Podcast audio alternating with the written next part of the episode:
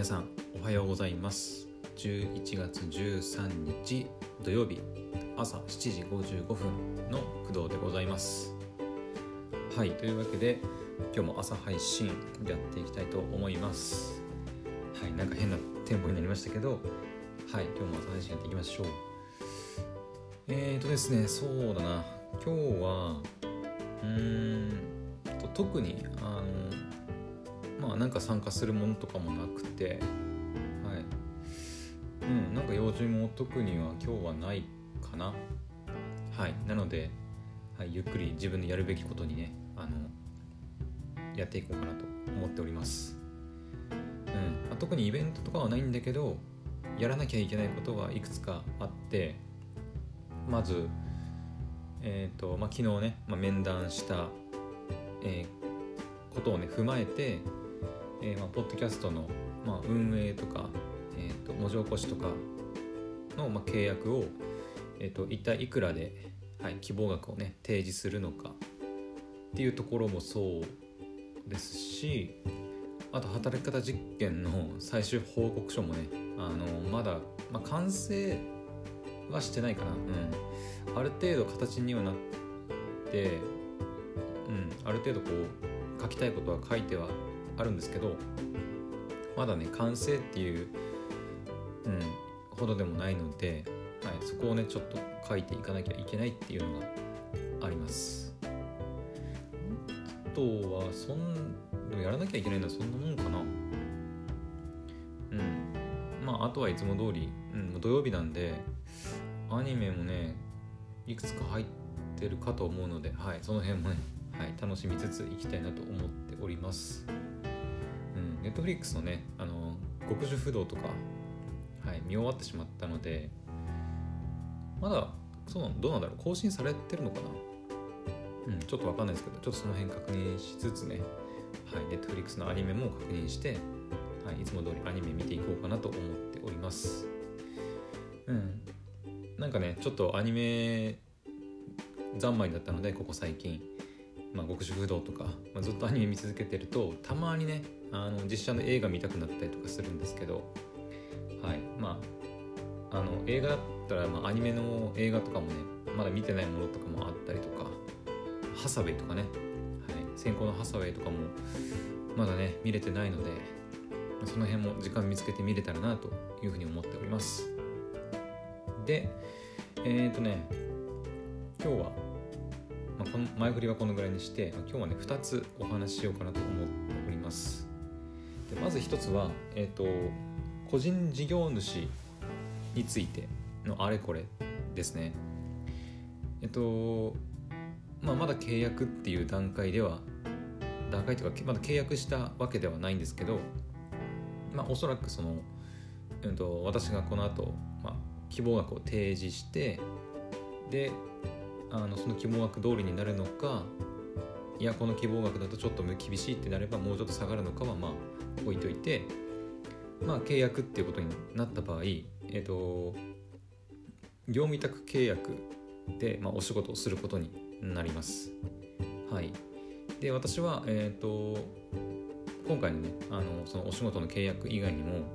えー、学校法人の方で、まあ、働いたりもしているので、うん、その辺のなんだろうえ、ー、とね、まあ、この前年末調整の話もしたけど、はい、確定申告とかねそういうなんか税金関係の、あの手続きとかも、まあ、自分でやらなきゃいけなくなるのかなというふうに今思ってます。はい、まだねあの何したらいいのか全然分かってない状態なんですけどうんまあおそらく個人事業主になるのかなっていう感じはしていてはい。でそれに、あのー、まあ、踏まえて、まあ、今後何何したらいいんだみたいな感じ。うんそう。まだ、ね、一度も人生の中でまだ個人事業主になったことがないのでうん。まあ、まずね最初に何したらいいんだっていう話とか、うん。まあ、税金の話とか。あとそうだね。あとなんか法人とかそのなんだろう。えっ、ー、と法人用のなんかクレジットカードとかあった方がいいのかなとか。うんその辺ちょっといろいろ昨日の夜からはいちょこちょこ考えたりしていました。うんまあ別に何かこう 考えて結果が出たとかっていうわけでもないんですけど、まあ、あれもやんなきゃいけないかないやこれもやんなきゃいけないのかなみたいな。いやそもそもみたいなこう、はい、じゅんあの思考がねこういろいろじゅんぐりじゅんぐりしてるんですけど、はい、そんな感じで個人事業主のあれこれについて、はい、考えています、はい、もしねこれ聞いてる方であのなんだろうその個人事業主に、まあ、なるにあたってなんかこんなこと注意した方がいいよみたいなこうアドバイスをしてくれる方いましたらぜひねあのあの初心者、まあ、フリーランスの私にねあのぜひアドバイスしていただけるとありがたいなというふうに思います。はい。でこれが、えー、個人事業主のあれこれについて考えていたっていう話でしたね。で、えー、っともう一つが、えー、っとアンカーのお話。えっと昨日の、えー、っとポッドキャストのね、えパーソナリティやりませんかっていう求人の、まあ、面談昨日やったんですけどその中でえっとまあ、リモートで収録するよっていう話になりまして、うん。まあ、昨日の、えーと、夕方の配信でもちょろっと言ったかなと思うんですけどやっぱりその、まあ、ご時世的にもそうだしやっぱりその私青森に住んでてあの、まあ、東京行ったりするのも、まあ、交通費がかかりますしで、まあ、相方が相方と一緒にこうポッドキャストやるってなったらまあ、その方もね一緒に現地に来なきゃいけないってことで、結構なねあの負担が、まあ、お金的に、ね、負担がねかかってしまうのでやっぱりこう継続してあのなるべくこうコストを抑えてポッドキャストを運営していくには、えー、リモート収録っていう形がまあ一番かなっていうふうな話になりましてでえっ、ー、とじゃあ複数人であのリモート収録する場合ってどうやってやるのっていう話にもなりました。で、えっ、ー、と私は普段は自分でただね一人で喋るだけなので、まあ、今はこう iPhone の収録ボタンを押してでアンカーのアプリであの、まあ、撮って配信するだけなので、はい、そんな大したあの面倒さはないんですけどうんと私は今まで複数人2人で撮ったのがえー、っと前1ヶ月ぐらい経つかな。前にあの池袋 FM の、えー、っとラジオの方にねあの出演させていただいた時がおそらくうん2人で喋って収録したのが初めてかなと思います。はい。でその時はえっ、ー、とねズームだったかな？ズームで、えっ、ー、と収録？ズームに収録機能があるので収録というかあれですね録画機能かな？まあ、ズームのその画面と音声の2つをまあ録画する機能があるんで、まあ、音声も取れます。なのでそれを使ってえっ、ー、と前は、まあ、撮ってね収録したんですけどまあ、そういうあの Zoom を使った方法もあると。で他にも、えーと、リモート会議ができるツールってあの Zoom 以外にもあると思うんですけど例えば、えーまあ、Google Meet とか、えーと、マイクロソフト Teams だっけ？とか、うん、あとはそうだねミーティングじゃないけど、まあ、Discord とか、まあ、いろいろあるんだけどやっぱそのリモート会議のツールによっては、えーと、録画とか録音機能がついてないものもあったりする。うん、なのでその辺もねちょっとこう考えつつああと音質だね音質問題も結構ね大事かなと思ってて、うん、Zoom とかね、まあ、Google Meet はそもそも確か収録機能とかないんだけど Zoom でも収録ではできるんだけどやっぱ音質がねちょっとこううんあまり良くないかなと、うん、思います。はい、でその点で言えば Discord はね結構音質はまあいいっていう風な噂は聞いたことがあるので、まあ、Discord でもいいかなと思ったりするんですけどえっと何て言うのかな、まあ、私はねあのポッドキャスト自分でやってるからその辺詳しいのである程度ねツールの使い方も分かってるから別にいいんですよ。で私がホストとしてえっ、ー、と他の参加者を招待するっていう形でも全然問題ないんですけどただ、えーと、他の参加者の人たち、まあ、ゲストとして参加する人たちですねが、え、ー、とまあ、そういったツールを使いこなせるのかどうかっていう問題もありますね。うん。まあポッドキャストの収録で、まあ、そんなに難しくはないんですけど全くわからないその機械系弱い方とか普段パソコン使わないスマホもそんなにあの使ってはいるけどそんなに詳しい使い方はわからないみたいなことだとあのやっぱり収録のねハードルが上がってしまうんですよね。だからその辺のこうハードルとかも考えて、まあ、最適な収録ツールは何なのかっていうのを、はい、今考えている最中でございます。うん。この辺に関しては私自身私だけで考えるっていうよりもあの契約先の企業さんの,、まあ、のとこでもねちょっと相談しつつ、はい、やらなきゃいけないところではあるんですけど今ね私個人の中で、まあ、どういうツールが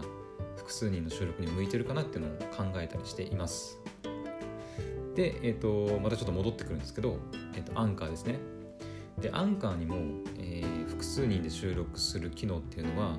あの標準で備わっています。はい、で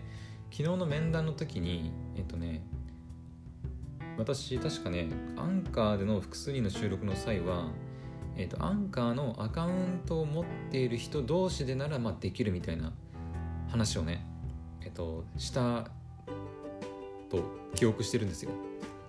あのまあ、実際にレコードをしてるわけじゃないので自分が何て言ったかあの定かじゃないんですけどそんなようなことを言ったような記憶があるんですね。昨日の面談でね。でえっと面談の後、まあ、夜ですね昨日の夜。ちょっと気になってあの調べてみたらアンカーでの複数人の収録はえっとホストになる、まあ、私の場合ですね。私がまあホストになるんであればホストは、えっと、やっぱりアンカーのアカウントは必要。うん。まあ、当然じゃ当然ですね、まあ、例えばクドラジでまあホストホストであの複数人収録をやりたい場合と私は自分でアンカーのアカウントを持って自分で Kudo's Radio っていうね、えーと、ポッドキャストやってるので、はい、問題はありません。でえっ、とゲストですね。ゲストとして、えーと人を呼んで複数人で撮りたい場合の話なんですけどその場合はゲストの人に関してはアンカーのアカウントはあの必要ないみたいです。はい。えっ、とまあアンカーのアカウント持ってても持ってなくても関係ないのかな。うん。その参加するための、まあ、リンクを、まあ、LINE だったり、まあ、Twitter だったりであ共有することであのブラウザ経由なのかな。ブラウザ経由もしくはあのアンカーのあのアカウント持ってる人はアンカーのアプリでっていうか形になるのかもしれないですけどはいあのアンカーのアカウントとかアプリとかね入ってなくてもブラウザ上で、えっと、参加することができるみたいです。はい。なのでかなりねあのゲストからしたらうんハードル低いなっていう感じしますよね。うん。なのでなんかあこれだったらあのゲスト側も、まあ、ブラウザーで参加するだけで、まあ、しかもその招待、まあ、ホストからあの送られてきたリンクをねこうただ踏むだけなので、うん、かなりハードル、うん、参加者のハードルはかなり低いし難しくないんじゃないかなって気がしています。はい。なのでうん、複数人の収録はアンカーでやるのが、うん、ベストかなと思いますね。うんまあ、音質の面とかなんだろう。音質の面か。音質の観点とか、まあ、編集する観点で言うとうんと前にそのどんぐり FM の成美さんも言ってたと思うんですけどえっとやっぱ参加者それぞれが自分の声を別々にねあの撮って例えば私だ私と、まあ、誰かさん2人でこう喋るにしても私は私で、えー自分の声を収録する。で手元でデータを、えー保存、えー持っておいてで相方は相方で向こうで自分の声を取って自分の声をのデータを保持しておく。でその出来上がった2つのデータを後でその編集ソフトで一つで一つにミックスして、まあ、一つのポッドキャストとして、えーとまあ、作り上げるっていうのが、まあ、音質もそうですしあの編集のね観点で言っても、はい、それがベストではあるんですけど、うん。あのまあ、やっぱ声大きい人とかね小さい人もいたりとか、うん、収録環境も結構様々なので、うん、そういう観点を踏まえてあのアンカーのね、まあ、リモートでのあの複数人収録はそういう個々であの収録することはないと思うのでアンカーでこう一度に全部取られてしまうのでね、うん、最初からミックスされたような状態ってかっ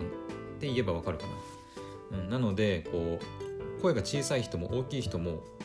一緒に乗っちゃうんですよね、